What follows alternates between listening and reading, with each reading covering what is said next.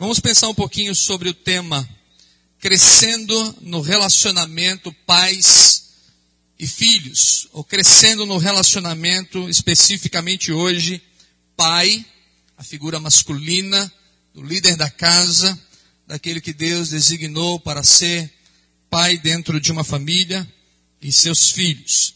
É uma palavra tanto para os pais quanto para os filhos. Eu não sei se meu pai está presente. Eu vi ele que está lá. Vem cá, meu pai. Seu irmão Edson, pai de sete filhos. Meu pai teve cinco filhos com minha mãe, depois minha mãe veio a falecer. Meu pai casou-se novamente, também com uma serva de Deus, e Deus lhe deu mais dois filhos. Então eu tenho um irmãozinho pequeno, não é? O Davi. Louvo a Deus por esta benção. E quero dizer que vocês não sabem, mas todo domingo, antes de eu vir aqui pregar, meu pai passa lá no gabinete e ora por mim. Então, quando ele chega, ele vai lá no gabinete e eu desço com a oração dele, com a bênção dele, para que eu possa ter essa cobertura como pastor de poder ter a bênção do meu pai, que me ensinou os caminhos de Deus, juntamente com a minha mãe eles nos levavam para a igreja, nos orientaram, nos ajudaram na nossa formação cristã, assim como muitos de vocês estão fazendo pelos filhos de vocês.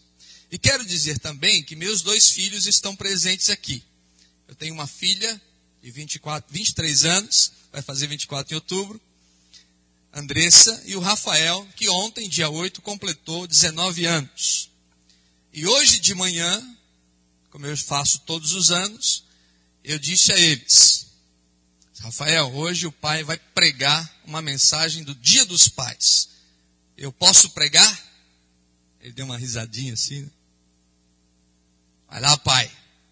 Porque eu não posso vir pregar se ele fica ali me ouvindo e dizendo assim, mas é um hipócrita, né? Na é verdade, eu preciso vir aqui pregar com a aprovação dele, com a bênção dele. E fiz a mesma coisa com a Andressa. Eu disse, Andressa, Hoje eu vou pregar uma mensagem do Dia dos Pais. Posso pregar? Ela disse assim: Deixa eu ver o que tem aí no esboço. Mas graças a Deus, eu estou aqui também abençoado pelos meus dois filhos, para que eles me deem e me designem autoridade para poder falar a vocês hoje à noite. Eu quero pedir que meu pai, mais uma vez, ore por esse tempo de pregação. Vamos orar. Senhor Deus, querido Pai, nosso Deus Todo-Poderoso, nosso Pai Celeste, nós te damos graça, nosso querido Deus, nosso querido Pai, por esse belo dia que nós concedeste, nosso Pai, com vida, com saúde, nosso Pai. Nós te agradecemos, nosso Deus, por estar na tua casa, prestando esse culto a ti, nosso Pai. Nós te agradecemos, nosso querido Deus Queremos te pedir que tu abençoa cada pai aqui presente, nosso Deus. Abençoa, nosso Pai. Fala ao nosso coração através da tua palavra, trazida pelo, através do teu, teu servo, nosso querido Pai. Ó nosso Deus, e abençoa cada filho aqui presente, nosso Pai, que possa também entender a mensagem, nosso Deus. Quero te pedir que o teu Santo Espírito, nosso Deus, possa abençoar a cada um de nós, Pai, nosso Deus, e abençoa cada filho, nosso Pai, nosso Deus, abençoa, nosso Deus, derramando a tua bênção sobre cada um de nós, nosso Deus, nosso querido Pai, e quero te pedir que tu abençoe o teu servo, vai nos trazer a tua palavra, nosso Deus, que ele possa falar inspirado por ti, nosso Pai, que tu use o teu servo, nosso Deus, para falar o nosso coração, nosso querido Pai, e tudo que nós vamos ouvir sobre a tua palavra, que possa ficar em nosso coração, que nós possamos botar em prática, nosso Pai, porque não é ouvir, mas é viver uma vida na tua presença, nosso Deus, nosso querido Pai. Abençoa, nosso Deus. Guarda, nosso Deus. Que nada impeça de louvar o teu santo nome aqui, nosso Pai. Use o teu servo. Tudo eu te peço, eu te agradeço em nome de Jesus Cristo, nosso querido Salvador. Amém. Amém. Meus irmãos, vamos ler a palavra de Deus no Salmo de número 127. Abra aí a sua Bíblia, Salmo de número 127. Se você tiver uma caneta, você já pode ir sublinhando alguns versículos desse salmo, porque eles são versículos que falam muito ao coração de um pai de família. Diz assim o Salmo 127: Se o Senhor não edificar a casa, em vão trabalham os que a edificam. Se o Senhor não guardar a cidade, em vão vigia a sentinela sublinha ali, ó, se o Senhor não edificar a casa, em vão trabalham os que a edificam. Verso 2: Inútil vos será levantar de madrugada, repousar tarde, comer o pão que penosamente granjeastes, aos seus amados ele o dá enquanto dormem. Sublinha aí, aquele que é amado de Deus, você recebe a bênção de Deus enquanto você dorme. Inútil é você trabalhar de sol a sol, levantar de madrugada, repousar tarde, comer o pão, como a gente fala, o pão que o diabo amassou, se o Senhor não estiver com você. Agora, se o Senhor estiver com você, enquanto você dorme, Deus te sustenta. Três. Sublinha aí. Herança do Senhor são os filhos o fruto do ventre, seu galardão, sua recompensa. Herança do Senhor são os filhos, e o fruto do ventre, a sua recompensa. O verso 4: Como flechas na mão do guerreiro, assim os filhos da mocidade. Como flechas na mão do guerreiro, assim são os nossos filhos. Feliz o homem que enche deles a sua aljava, não será envergonhado quando pleitear com os inimigos à porta. Que Deus abençoe a leitura da sua palavra na nossa vida ou nas nossas vidas hoje à noite. Amém? Meus irmãos, ser pai, que tarefa, às vezes, tão difícil. Às vezes que se tornam tão complicadas. Mas ao mesmo tempo, que tarefa tão recompensadora. A bênção de poder participar juntamente com Deus na formação de um novo ser. Deus entendeu na sua sabedoria, na sua majestade, que deveria deixar que eu e vocês pudéssemos ajudar, participar na criação de uma nova pessoa, de um novo cidadão, de uma nova criatura. Deus poderia ter feito tudo sozinho. Nós poderíamos já nascer adultos, prontos. Assim como nasceu Adão. Assim como nasceu Eva. Ele poderia ter feito os seres humanos já prontos. Mas ele entendeu que nós deveríamos participar desse processo de ajudar na formação dos nossos filhos. Já disse aqui, quero repetir. Se você quer ser pai, atenção moço, você está namorando, você é noivo, você está pensando em casar, você está pensando em engravidar uma moça, se tornar pai. Você precisa dedicar, no mínimo, 20 anos da sua vida.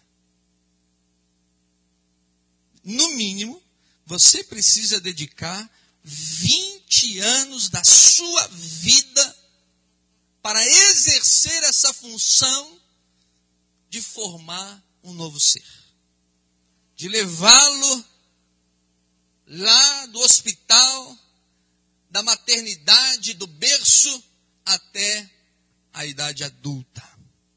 Alguns vão um pouco mais.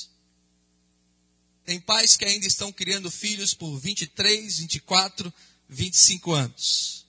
Alguns estão rindo porque sabem que é verdade. Mas no mínimo, você precisa investir 20 anos na criação de um filho.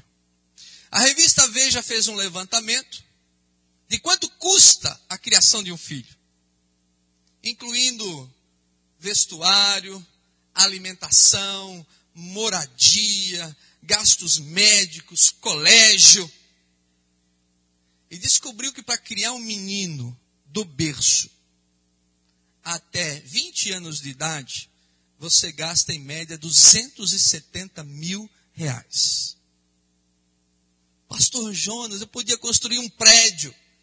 Então construa e não tenha filhos. Não é? Agora, a mesma revista diz que você gasta para criar uma menina, uma menina, em torno de 400 mil reais.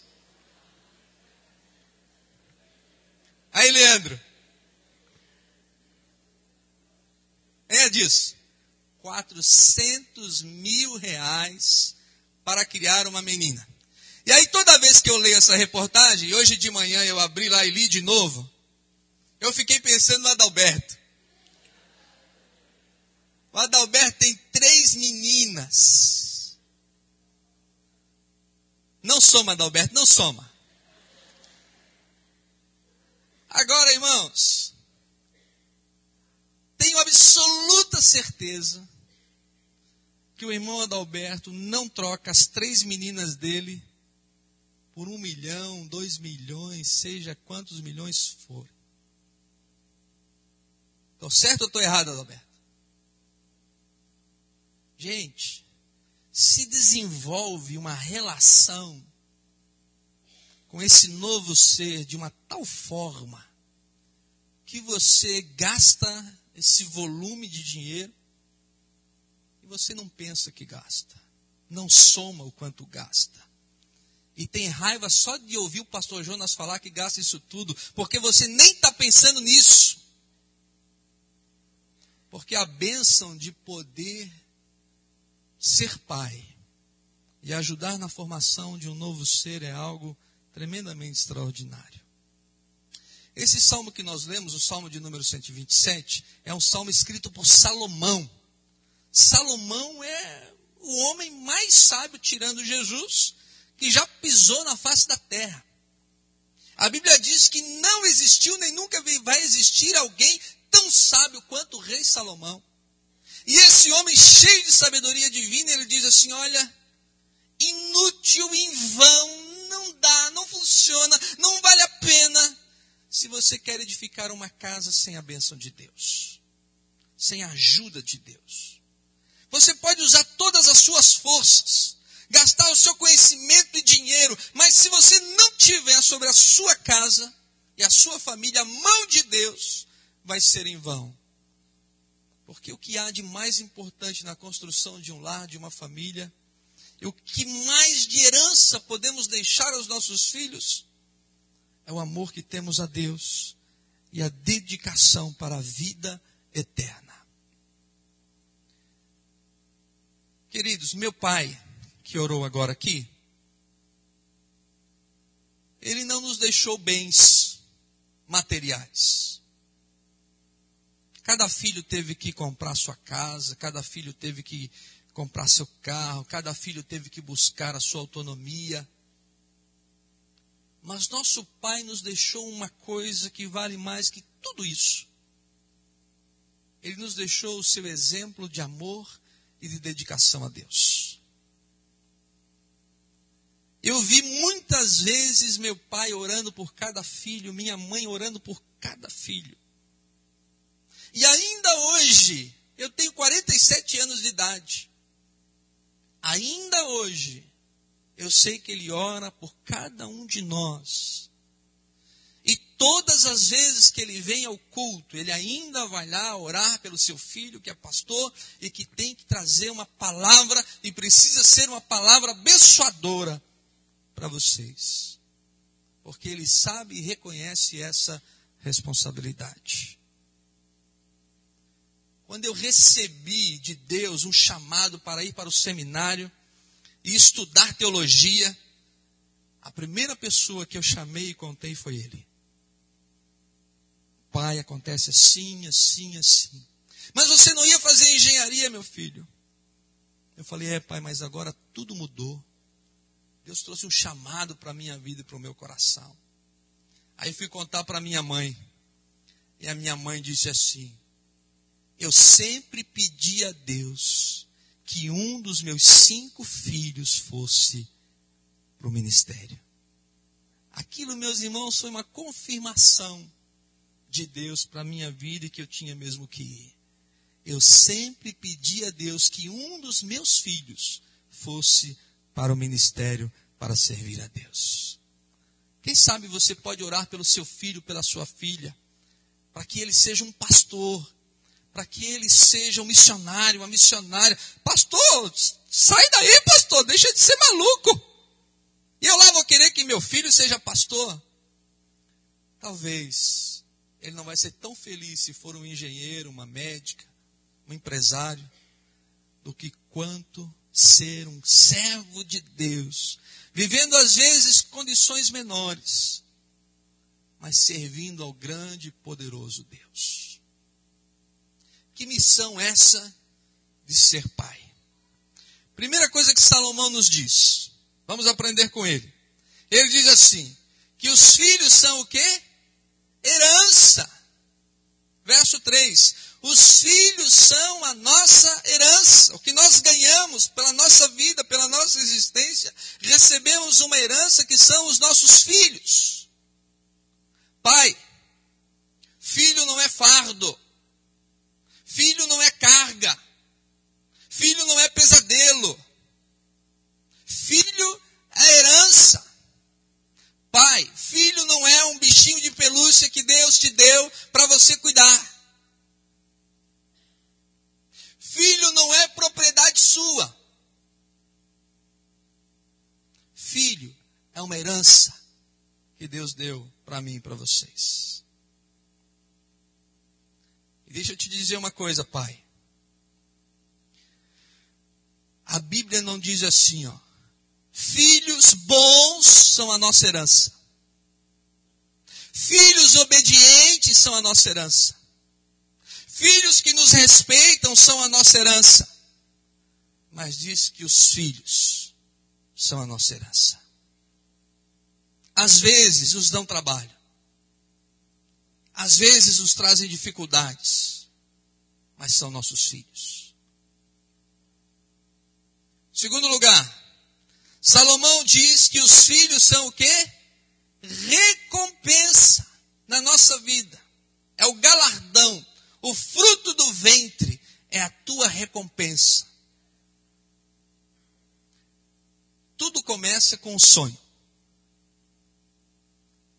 Temos o sonho de sermos pais. Mas logo que nos tornamos pais, descobrimos que o sonho chora, grita, faz xixi na cama, vomita, e às vezes tudo isso ao mesmo tempo, às três horas da madrugada. Não, não é verdade? Filho, às vezes, quando chega, bagunça a nossa vida financeira. É fralda, remédio, despesas, colégio. Às vezes, filhos, quando chegam, bagunçam a nossa agenda. É só vocês observarem os papais de primeira viagem, chegarem no trabalho, seus colegas chegarem sem dormir à noite. Porque às vezes passaram a noite inteira acordados, às vezes no hospital. Porque filhos mudam a nossa vida, a nossa existência. Quando a Andressa era pequenininha, tinha alguns dias de vida, nós morávamos em Curitiba. Ela nasceu lá. Frio que Deus mandava. Normalmente queimava as bochechinhas dela do frio. Um dia depois do banho, a Thelma gritou: Jonas, vem cá. E eu estava no meu trabalho, no Banco Bamerindos. Ela estava sozinha em casa com o bebê. Eu nem deixei ela terminar no telefone o que era. Eu bati o telefone, saí do banco, não falei nada para ninguém e corri para casa. A pé. Corri para casa. Chegamos em casa. A nossa cunhada que morava em Curitiba, Tânia, já tinha sido chamada também e já tinha carregado ela. O que, que aconteceu? Então, a Andressa estava toda roxa, toda roxa, toda roxa. E aí, meus irmãos? Daqui a uns 15 minutos, voltou a irmã da Telma de volta. Chegou. Mas já, o médico já atendeu? Que médico que nada. É que ela ficou muito tempo dentro da banheira, ficou com muito frio. Foi só botar a roupinha nela, botar uma mantinha, aquecer. Ela ficou boazinha. Desespero. Verdade. Tem uma tá ali, ó, chorando de rir. Que agora ela ri. Porque os filhos, eles vêm, são a nossa recompensa. Queridos, o que Salomão quer nos mostrar é que nós precisamos ter uma visão diferente dos filhos. Como é triste um pai orar por um filho e achar que ele é uma droga. Como é triste um pai olhar para um filho e dizer que aquele filho, aquela criança é o seu pesadelo, sua pedra no sapato. Eu ouvi uma mãe dizer: Pastor Jonas, não gosto de feriado, sábado, domingo. Por quê, minha irmã?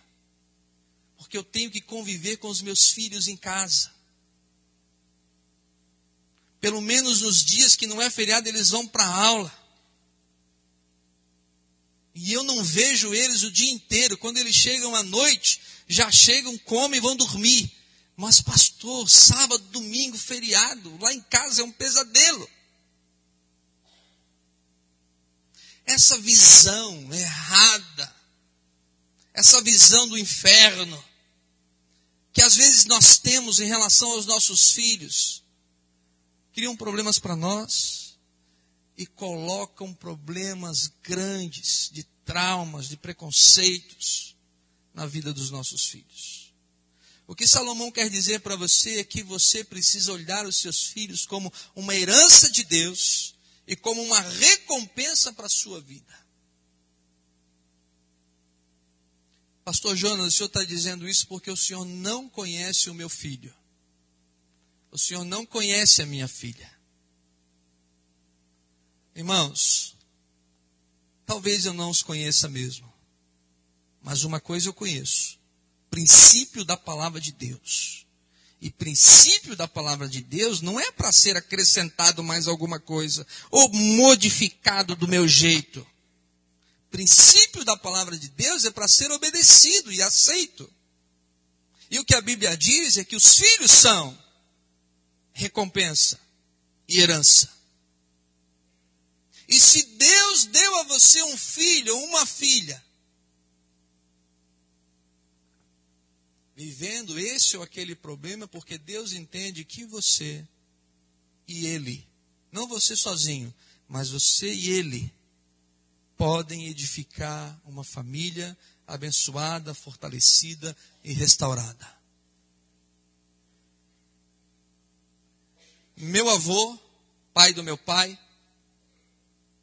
orou 22 anos pela conversão do filho caçula. 22 anos. Que foi membro dessa igreja, o Edi, da nossa igreja aqui. Não desista de orar pelos seus filhos, de clamar por eles, de ajudá-los. Não estou dizendo concordar com eles. Estou dizendo em não deixar de ser pai deles. Até hoje, já sou pai há 23 anos.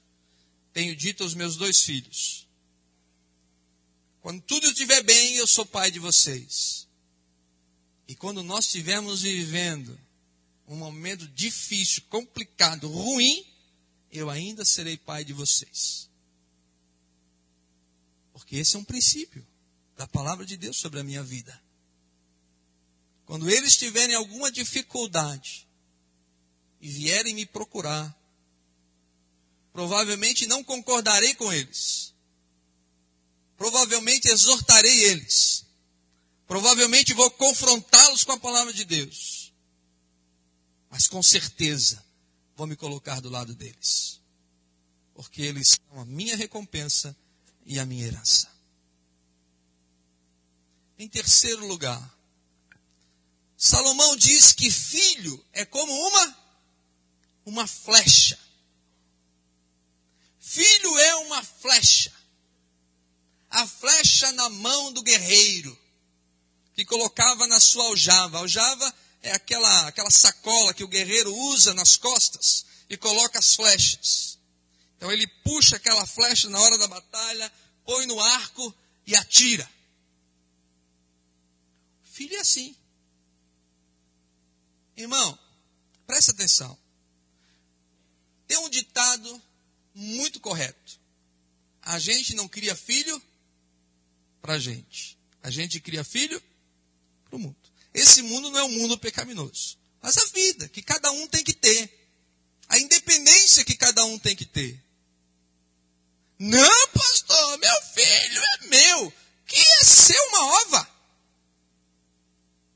Filho, por um período de tempo, foi colocado debaixo da sua proteção, na sua casa, para você ajudar, para você colaborar, para que ele se torne um cidadão abençoado, uma moça abençoada.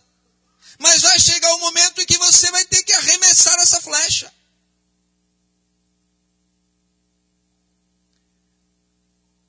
Eu sei que hoje é dia dos pais, mas olha, mamãe, super proteção aos filhos, cria filhos que não conseguem encarar a vida lá fora. Muito cheio de neném, cuida aqui, cuida ali, filho não pega vento, não pisa na areia, não pisa na poça d'água, não briga na vai ser assim a vida toda. E não vai achar uma mulher que olhe para ele como um homem.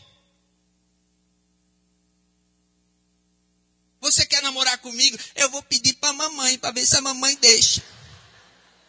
Ah, ah, ah.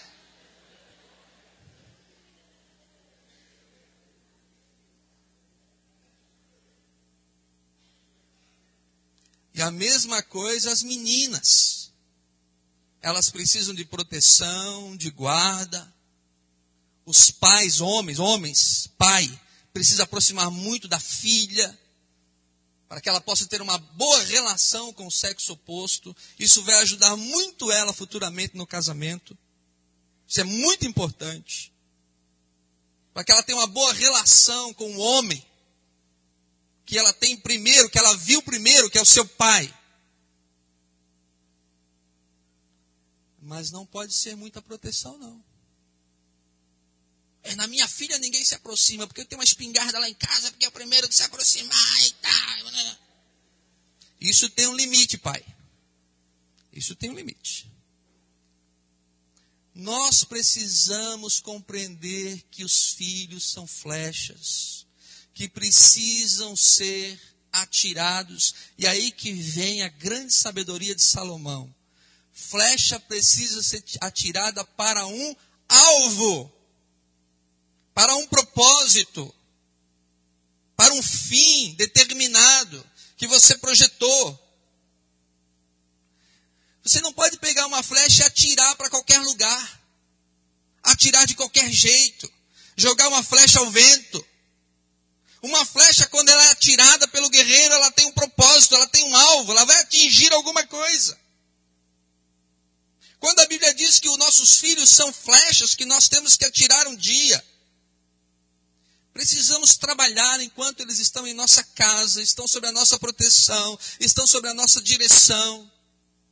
Para que um dia, quando eles forem atirados, tenham um bom propósito, um bom fim.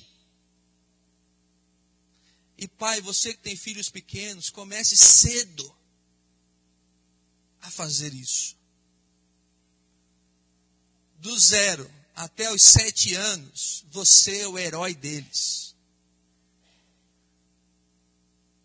Você é o herói deles. Do zero aos sete anos, o menino, a menina tem o pai como herói.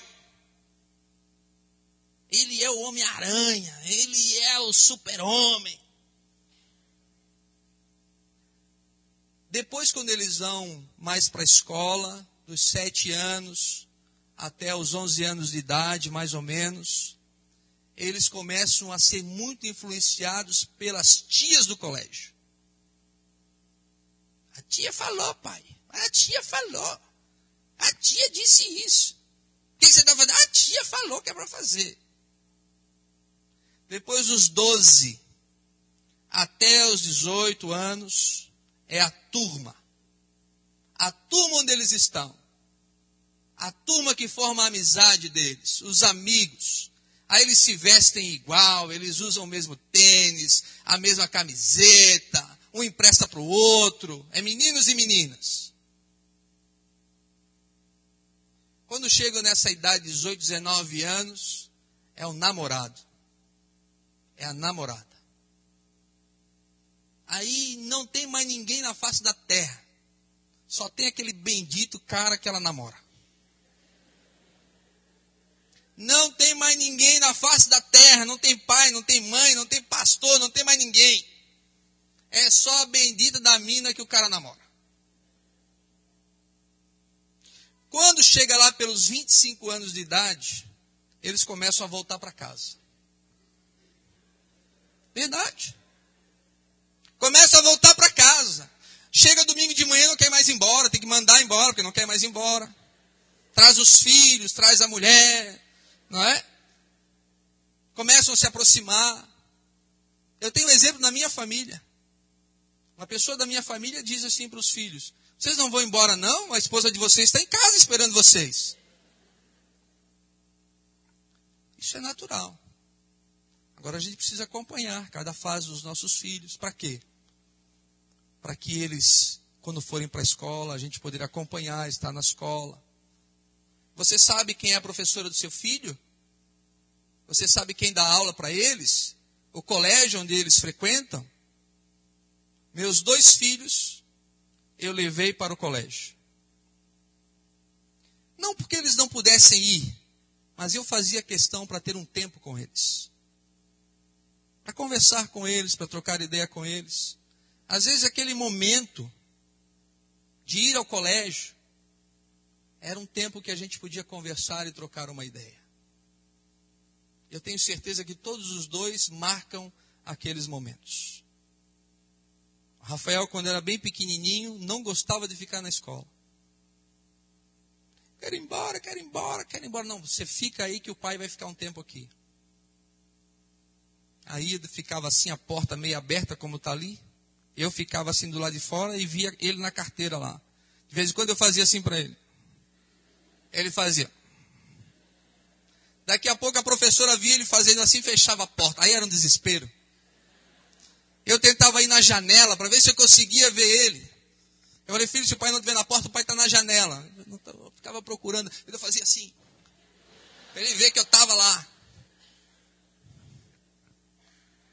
Esse tempo é um tempo precioso para nós como pais. Faça isso pelos seus filhos pequenos. Passa rápido. Nossa filha agora namora um moço de São Paulo. Talvez a flecha vai ser arremessada para outro estado. Talvez já no ano que vem, não sei.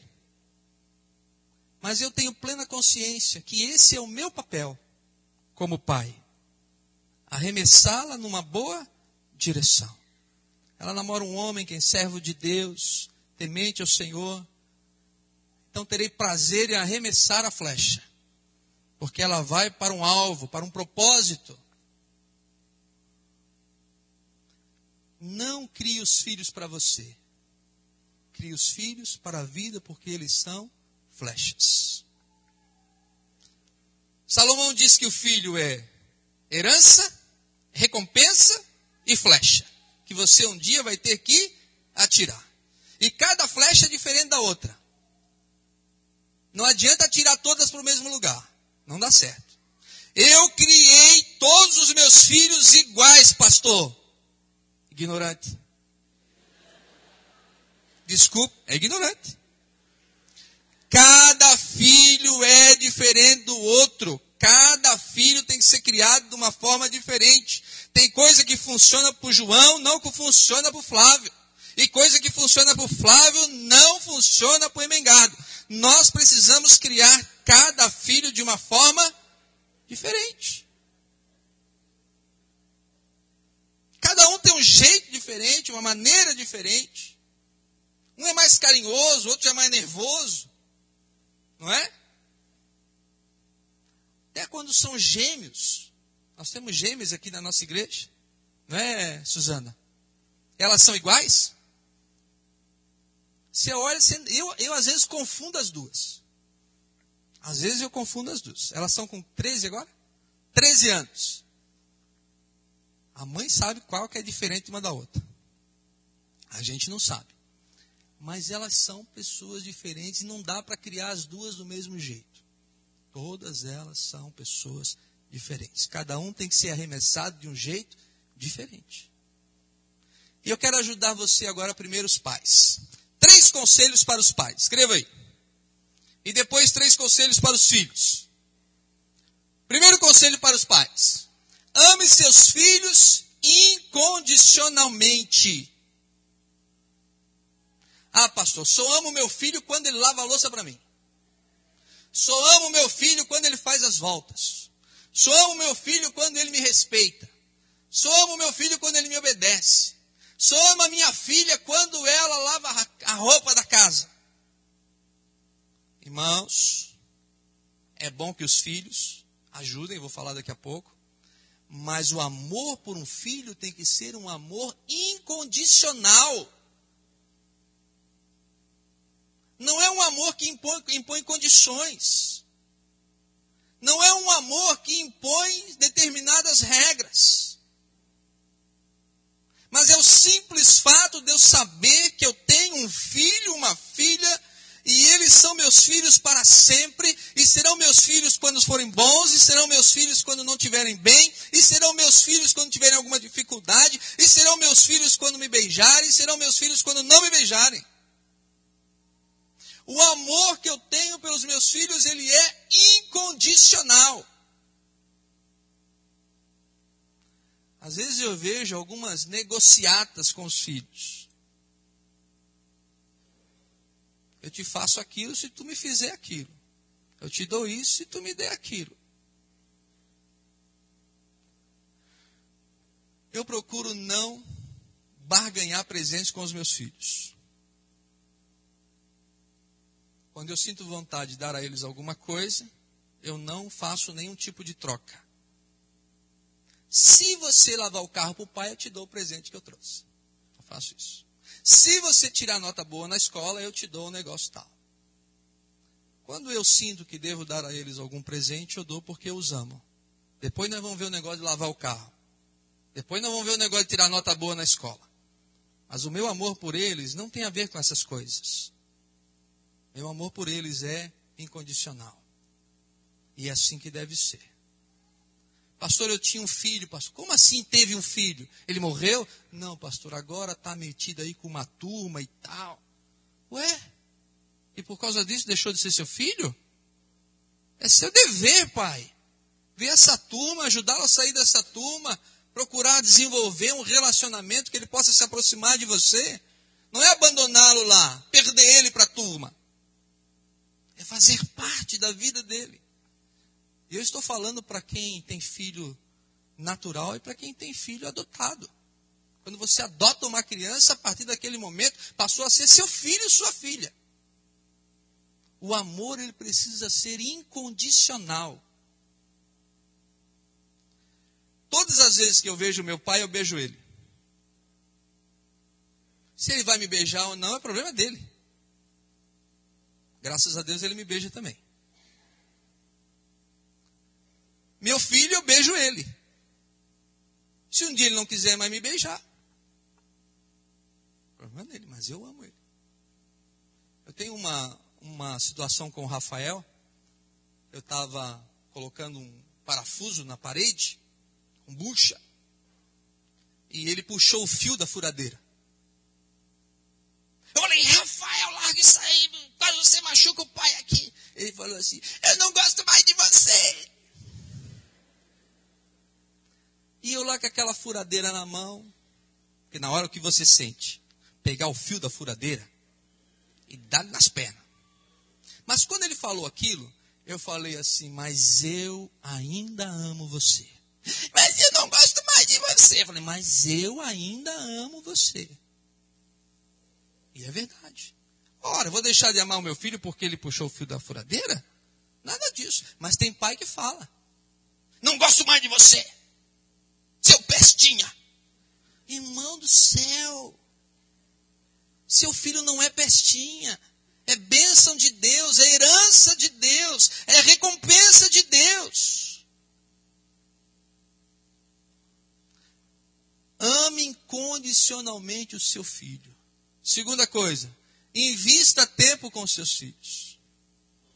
Gaste tempo com eles, meu irmão. Marque uma hora para sair com eles. Convide para estar em sua casa.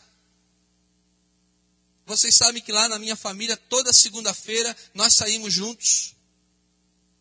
Toda segunda-feira nós saímos juntos. De vez em quando vocês me encontram aí no shopping, no cinema, em algum lugar, num restaurante, em algum lugar onde a gente possa sair juntos. Mas isso nós já fazemos há muito tempo. E outro dia o Rafael me deixou feliz porque ele atendeu o celular. E eu acho que era algum convite para ele e ele disse assim no celular e eu só de butuca. Hoje eu não posso, vou sair com os meus pais. Você é meu filho. Você é meu garoto. É, te dá um prazer, porque ele tem 19 anos de idade. Hoje, um filho de 19 anos de idade ir no, no cinema com o pai. Eu digo assim, filho, que eu gosto. Filho, saiu um novo filme do Zorro, vamos ver. Tá bom, pai, eu vou lá contigo. Vamos nós dois ver o filme do Zorro. Capa de espada. Eu gosto, desde pequeno eu gosto. Ele vai comigo, não é? Você precisa desenvolver isso desde cedo, porque isso é bênção para a sua vida. Quando você vai fazer um bolo, chame a sua filha. Ah, pastor, de jeito nenhum. Ela vai sujar toda. Ah, não tem problema, o problema é o importante é ela estar tá ali com você, participando com você, lavar o carro junto com você. Isso é bênção para a sua vida. Olha, Daqui a pouco seus filhos terão 12, 13, 14 anos. Vai ser difícil eles quererem sair com vocês. Aproveite sair agora. Leva o filho para ver o arrancadão. Não é ele? Filho do velho que falou ali. Meu pai me leva para ver o arrancadão. Leva. Para ver o Figueirense jogar. Não é? Para ir na ressacada. Misericórdia, Senhor, falar um negócio desse. Mas leva, seu filho gosta, leva. Faz parte. Deixa eu te fazer uma pergunta, você que é pai. Você já foi ver seu filho jogar bola? Você já foi ver a sua filha participar lá de um balé? Ou de uma apresentação no colégio? Isso é importante, gente. Às vezes o filhinho, sete, oito anos, pai, vou disputar um campeonato no colégio. O senhor pode ir lá ver? Não tem tempo para isso, meu filho. Um dia você vai querer que você vá e ele não vai querer mais. Vai enquanto ele quer. Pai, olha aqui minha nota do colégio.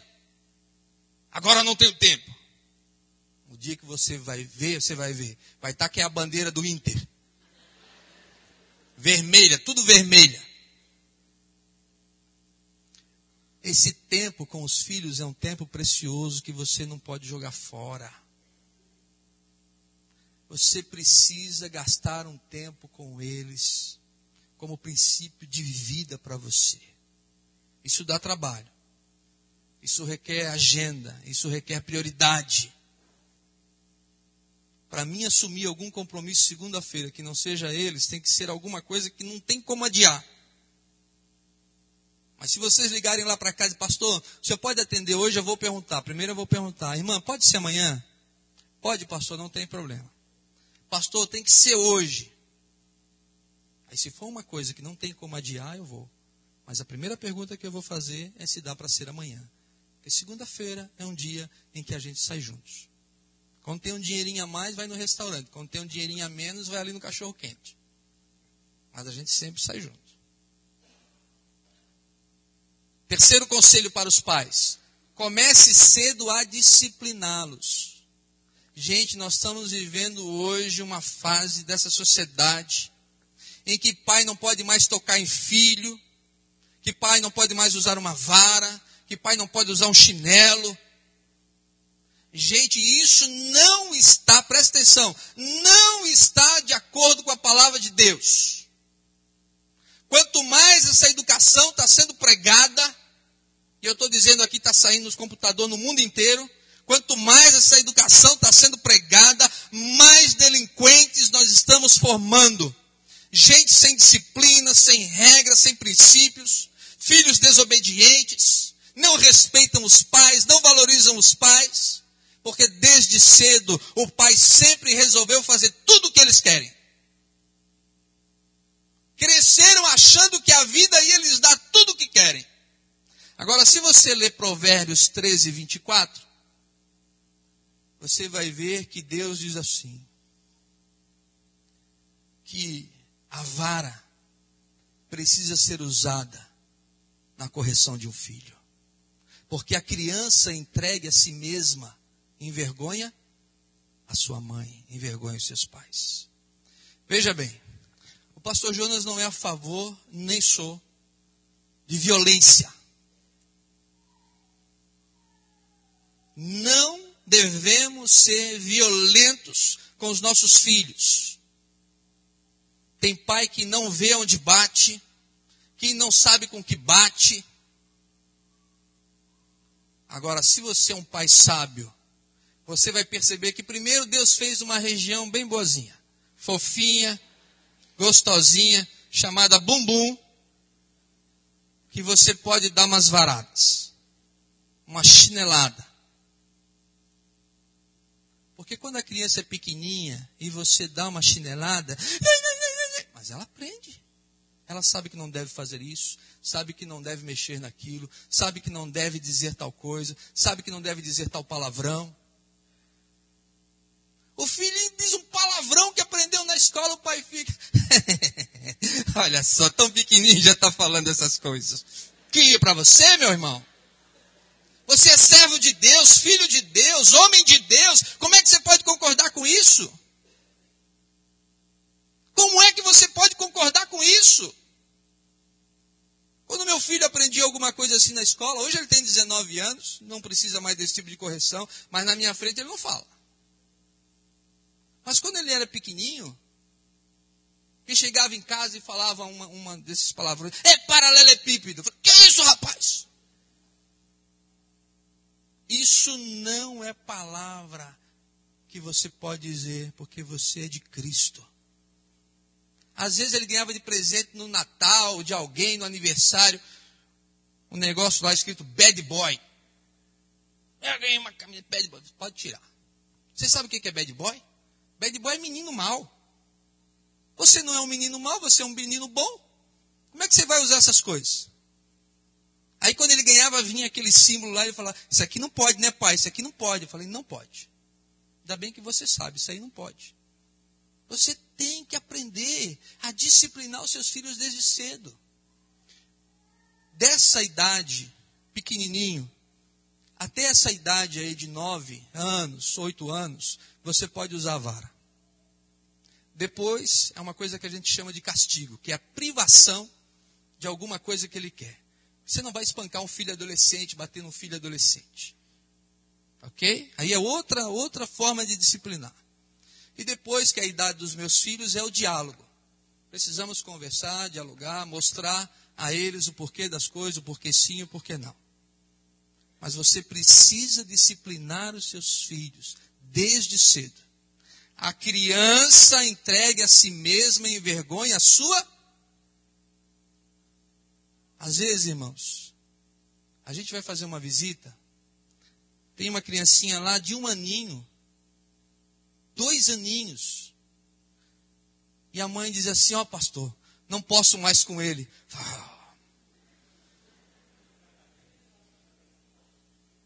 Pastor, não posso mais com ele. Irmãos do céu, dá vontade de dizer assim: a senhora não quer deixar ele passar uns 20 dias lá em casa? Você é pai e seu filho precisa respeitar você. Você é mãe, seu filho precisa respeitar você. A disciplina é algo bíblico. E tem mais, Hebreus diz que Deus nos disciplina como pai. Quantas vezes você já não levou umas bordoadas do Senhor? Eu já levei algumas. E eu sei que era Deus intervindo na minha vida e na minha existência. E como eu dei graças a isso? Discipline os seus filhos. Três conselhos para os filhos agora, para a gente encerrar. Efésios 6, 2 e 3 diz assim: honra teu pai e a tua mãe, para que te vá bem. E esse é o primeiro mandamento com promessa. Filhos, olhem para mim, filhos, honrar é mais que obedecer. Honrar é você reconhecer essa pessoa que Deus colocou na sua vida para ser o seu pai. Honrar significa você antecipar que está precisando de uma ajuda, está precisando de uma palavra abençoada, está precisando de um socorro, está precisando de um abraço, está precisando de um beijo. É você elogiar a comida da mãe. É você elogiar a, a proteção do seu pai. Honrar seu pai e sua mãe é cuidar deles. E diz a Bíblia que quando você faz isso, a sua vida vai bem. Honra teu pai e a tua mãe para que você vá bem. E para que você viva muito tempo sobre a face da terra. É uma promessa. E aí então vem agora a contrapartida para os filhos. Ah, pastor João, mas o senhor não conhece o meu pai. A Bíblia não diz assim, ó, honra o pai bonzinho. Honra o pai que não bebe. Honra o pai que me dá tudo que eu quero. A Bíblia diz: honra o pai. Eu concordo plenamente com a palavra Daniel, do Daniel aqui sobre o pastor Roberto, porque a mesma palavra o, o Rafael e a Andressa poderiam falar de mim.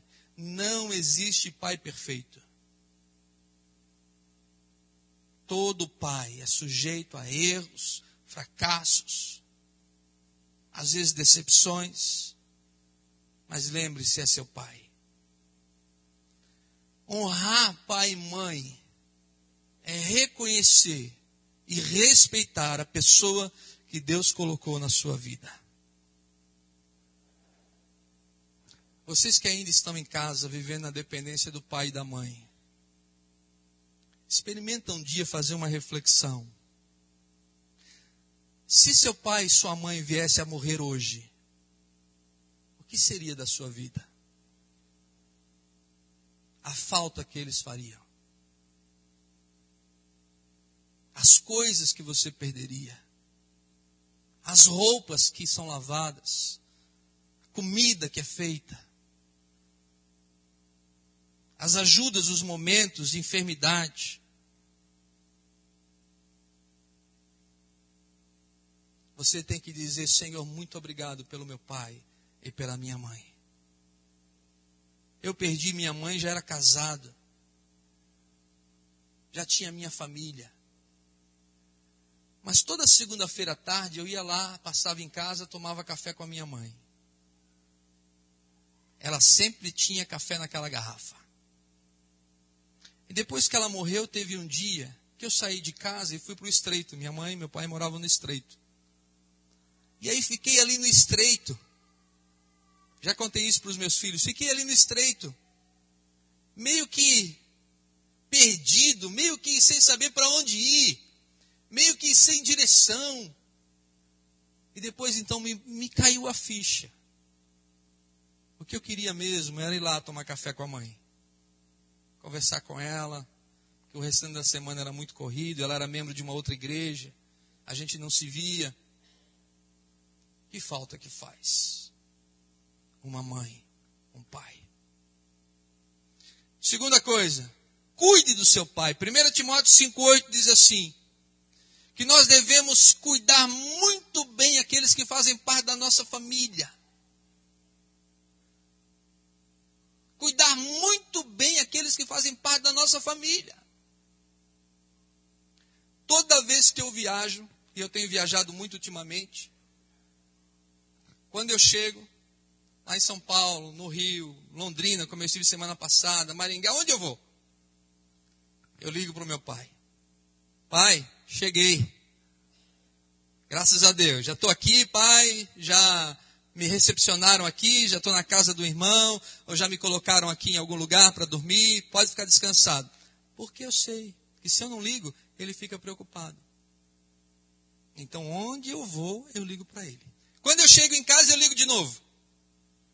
Pai, cheguei. Foi tudo bem, graças a Deus. Estou em casa já. Isso é uma forma de cuidar dele. O que você faz para cuidar do seu pai? Talvez ele precise de uma ajuda em casa. Talvez precise de uma ajuda com o carro dele. Talvez precise de um papo. Talvez precise que você o leve a algum lugar. Não sei. Mas é muito importante que você cuide do seu pai e da sua mãe. Fui visitar uma senhora aqui no nosso bairro. Cheguei na sua casa, situação muito complicada. Casa muito suja. Ela também já com muita dificuldade. Cheiro ruim. E alguns irmãos aqui já foram lá também. E a notícia é que a filha só passa lá para pegar o dinheiro da aposentadoria. Que triste. Que triste. Às vezes eu fico vendo aqui a irmã Suzy com a mãe dela, que é viúva, irmã Ruth. Como ela vai buscar em casa, como ela vai levar em casa. E como hoje é dia dos pais e, e ela estava muito mal, a Suzy ficou com ela porque ela precisava de carinho, de cuidado. Cuide do seu pai. Cuide dele. Ajude-o. Ele ama você, precisa da sua atenção. Em último lugar, um pai que tinha umas terras, fazenda, dividiu as suas terras em duas, duas pequenas fazendas e deu para um filho que havia casado. E os dois criavam alguns animais, e um dia o animal, os animais do pai entraram nas terras do, do filho, causaram problemas nas plantações, destruíram algumas coisas, e isso surgiu uma discussão entre o pai e o filho, ao ponto em que eles brigaram de não se falarem mais. Um não conversava com o outro já há tempos. Chegou um viajante, se apresentou como um carpinteiro, pediu pousada na casa do filho e disse: Olha, se o senhor tiver algum trabalho, eu posso fazer para o senhor, em troca de casa e de comida, até que eu possa continuar a minha viagem. O filho disse: O senhor quer mesmo trabalhar? O senhor pega aquela madeira que eu tenho ali no canto da casa e o senhor constrói uma cerca para dividir ali naquele riacho as minhas terras do meu pai, porque só de olhar a casa do meu pai já me causa mal. O carpinteiro então levantou-se pela manhã, pegou as madeiras, levou até o riacho. O filho saiu para fazer as compras na cidade, cuidar dos seus negócios. Quando ele voltou no final da tarde, ele olhou e viu que o carpinteiro não tinha construído uma cerca, mas tinha construído uma ponte sobre o riacho. E do outro lado da ponte, andando de um lado de outro, estava o pai. Quando o filho chegou, desceu do carro, ele olhou e viu que o carpinteiro não tinha feito a cerca, mas tinha feito uma ponte, e o pai já vinha atravessando a ponte. E vindo na direção do filho, dizendo assim: Ah, oh, meu filho, que maravilha que você mandou construir essa ponte. Eu estava esperando esse momento para a gente conversar, para a gente pedir perdão. E quando eu vi que você tinha mandado construir essa ponte, eu fiquei feliz o dia inteiro. Eu não vi a hora de você chegar para me atravessar essa ponte e vir fazer as pazes com você. O filho abraçou o pai, ficou sem palavras e disse para o seu Bento o nome do carpinteiro: Seu Bento, o senhor pode ficar aqui hoje à noite. Ele disse: Não, eu tenho outras pontes para construir. Filho, construa uma ponte, não uma cerca. Quantos filhos têm construído cercas no relacionamento com seus pais? Seu pai é de outra geração, você já percebeu? Seu pai às vezes usava conga, você nem sabe o que é isso. Conga era um tênis que eu usei muito. Tênis azulzinho, biqueira branca. Seu pai talvez usasse aquele celular tijolo. Lembra aquele celular tijolão? O celular era fininho, mas a bateria era uma coisa desse tamanho assim, enorme. Hoje você usa um celular que passa por baixo da porta, não é? Tem TV, tem tudo no seu celular. Eu sou do tempo em que eu conversava com a Thelma, morei dois anos namorando longe, por carta. Mandava uma carta pelo correio. Aquilo demorava para chegar uns três dias, para voltar mais uns três, aquele desespero. Hoje você conversa no MSN. Você namora, briga, faz as pazes, tudo na mesma noite. Pelo MSN. Não é verdade? Não é assim, Júnior? Na nossa época, a gente brigava por uma carta, tinha que esperar seis dias para voltar, para ver se dava para fazer as pazes ou não.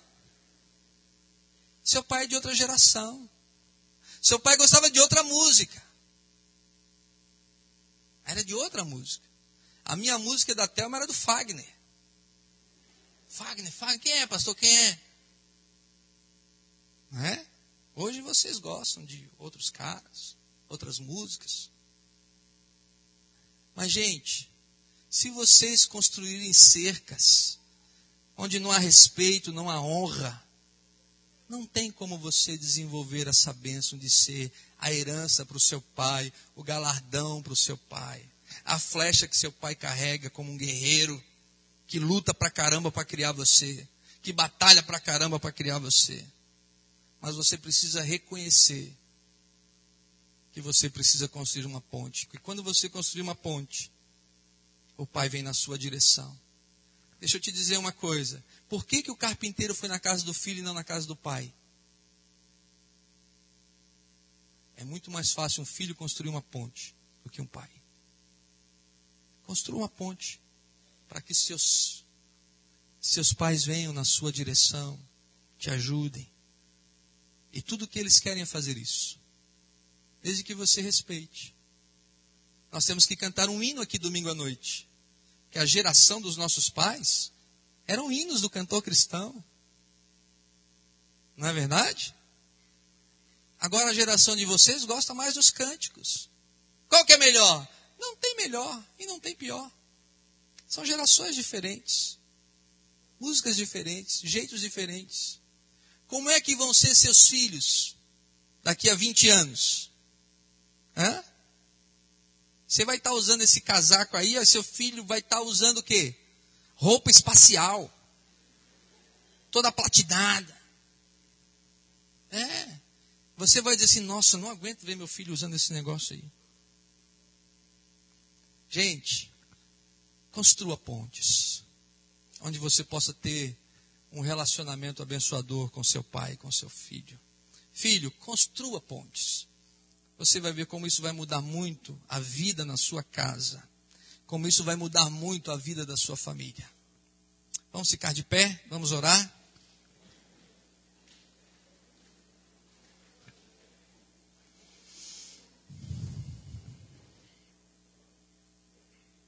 Nós vamos orar agora. Eu queria nesse momento fazer um tempo diferente. Um tempo diferente. Eu queria ver se você tem seu pai aqui no culto. Você tem? Então vai para perto dele. Vê onde ele está aí, procura ele. Vai para perto dele. Isso. Vai para perto do seu pai. Meus filhos vão vir aqui na frente. Você já está perto do seu filho? Você está perto da sua filha? Isso. Pastor Almir já juntou os oito, nove ali?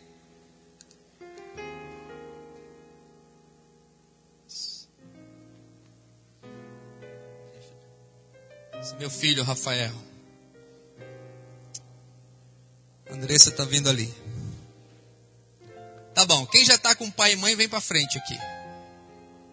Vem para frente. Nós vamos orar. Você que está em casa, seu filho está perto de você aí, na frente do computador. Abraça seu filho. Que bom estar tá aqui com o filho, né, Demir? Aleluia. Amém. Isso. Se não der para chegar na frente, graças a Deus.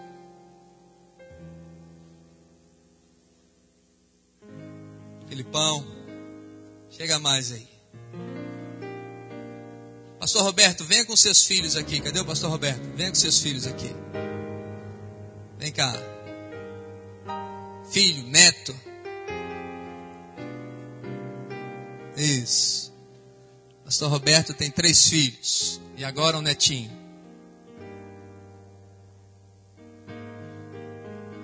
Graças a Deus.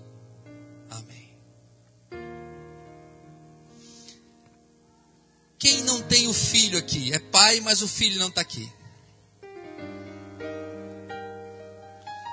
Pode baixar. Quem é filho e o pai não está aqui? Então eu vou fazer o seguinte agora. O pai que não tem o filho aqui, levante a mão. Só levante a mão, isso. Agora vocês que o pai não está aqui, eu queria que vocês fossem para perto deles. Tá bom? Vai lá, fica de mão levantada. Isso, olha lá. Ó. Seu pai não está aqui. Fica lá do lado dele. Isso, se junta aí. Cobre esse pai aí com seu amor, com seu carinho.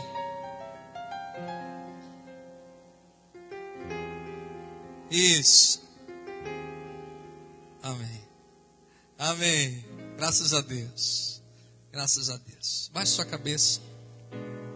Ore pelo seu pai, filho, ore pelo seu pai. Peça a Deus pela vida dele. Que Deus o abençoe, o fortaleça. Que Deus ajude ele. Que Deus tenha misericórdia dos erros dele. Que Deus dê sabedoria para ele. Que Deus traga Cristo ao coração dele cada dia. E pai, abençoa teu filho. Abençoa tua filha em nome de Jesus. Uma oração sincera de coração. Abençoa o teu filho. Você sabe que ele também não é um cara perfeito, não é uma moça perfeita, mas é seu filho, é sua filha. É alguém que Deus deu a você, como flecha na sua aljava. Deus te deu a bênção de ajudar esse ser a crescer, ser educado, abençoado, e um dia você poder arremessá-lo como uma flecha, para honra e glória do nome do Senhor. Eu pedi ao pastor Roberto para orar por nós. Pai de amor, nós, na tua presença nesse instante, queremos te louvar, te agradecer, ó Deus, primeiramente por este culto. Quando nós podemos estar aqui, Senhor Deus, para te louvar, para te adorar, para exaltar o teu santo nome. E queremos, Senhor Deus, te louvar pela tua palavra também, que falou aos nossos corações essa noite. Mas eu quero, Senhor Deus, nesse instante, colocar no teu trono de graça a vida, Senhor Deus, de cada pai que está aqui. Pai Santo, que o Senhor possa, nesse momento, Senhor Deus, passar a tua mão de poder sobre eles. E fazer, ó Pai Santo, com que cada homem, Senhor Deus, cada pai, assuma verdadeiramente, Senhor Deus, a sua função como pai. Criando, Senhor Deus, os seus filhos, segundo a tua vontade, o teu querer, segundo a tua palavra, ó Pai Santo. Eu quero te louvar, Senhor Deus, pela vida dos meus filhos que estão aqui comigo, Senhor Deus, pela vida, Senhor Deus, do meu netinho. Pai Santo, eu quero te louvar pelo que eles têm sido para mim também, ó Pai. Pelo valor, Senhor Deus, que eles têm sido para a minha vida, ó Pai Santo. Eu te louvo, Senhor Deus, porque eu tenho a certeza, ó Pai, que hoje eles estão nos teus caminhos, porque o Senhor me usou para poder, Senhor Deus, criá-los assim nos teus caminhos. E da mesma forma, Senhor Deus, eu te louvo pela vida, Senhor Deus, do meu Pai que também está aqui entre nós. Te louvo, Senhor Deus, porque ele foi um exemplo de vida também para mim, ó Pai. Te louvo, Senhor Deus, porque ele nos criou, Senhor Deus, segundo a tua vontade também e a tua palavra. Eu te louvo, Senhor Deus, pela vida de cada pai que aqui está. Que o Senhor continue, ó Deus, dando assim poder, Senhor Deus, e a direção para que tudo, Senhor Deus, o que for feito daqui para adiante, para aqueles que ainda têm filhos pequenos, para aqueles que ainda têm que acompanhar, Senhor Deus, seus filhos nos colégios, para aqueles, ó Pai Santo, que têm que comprar roupas, ó Pai Santo, para aqueles que têm que dar o alimento ainda, que o Senhor possa dar também muita saúde e também, Senhor Deus, a tua direção, para que esses filhos, no futuro também, venham trazer muita alegria, muito prazer e satisfação também aos seus pais. Te pedimos, ó Deus, que o Senhor abençoe a tua igreja, Abençoa também, Senhor Deus, aqueles que estão sem os seus pais aqui. Que também, ó Deus, o Senhor possa lhes trazer assim alegria por ter seus pais e aqueles que não têm os seus pais cristãos também. Que o Senhor também possa estar assim abençoando as suas vidas e que eles possam ser usados para ganhar os seus pais para Cristo. Que o Senhor possa usar, Senhor Deus, cada vida. Abençoa-nos, Senhor Deus, nesse dia e que também o Senhor possa nos levar para os nossos lares ao terminar este culto, pela tua direção e pela tua guarda fiel. É no nome do teu filho Jesus Cristo que nós te pedimos e te agradecemos. Amém. Agora dá um abração aí no seu pai, dá um beijão, ministre seu amor e carinho uns aos outros, a sua esposa, seu esposo, aos seus irmãos. Você que está em casa, Deus abençoe sua vida em nome de Jesus, Deus te fortaleça.